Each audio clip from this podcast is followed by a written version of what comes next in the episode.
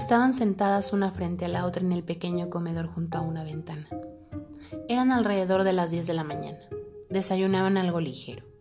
No hablaban una con la otra, solo estaban ahí, sentadas, escuchando el golpeteo de los cubiertos en el plato al comer. Cuando de pronto, ella, invadida por un incontrolable sentimiento de rabia, tomó el cuchillo con el que le había puesto mantequilla al pan integral bajo en grasa y se lanzó hacia la otra sobre la mesa.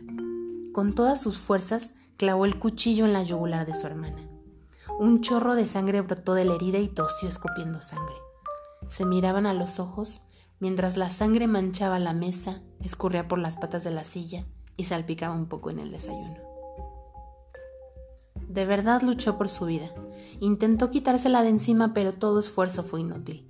La energía la había abandonado, y su hermana no la soltó hasta que había dado el último respiro, y al verla inmóvil, mirándola con ojos de sorpresa y la boca abierta, soltó por fin el cuchillo tomó los cubiertos limpios del cadáver y regresó a su lugar a terminar su desayuno con una desahogada alegría que hacía mucho tiempo que no sentía.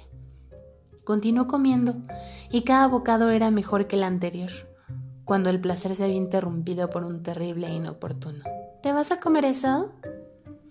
Meditaba mirando fijamente por la ventana.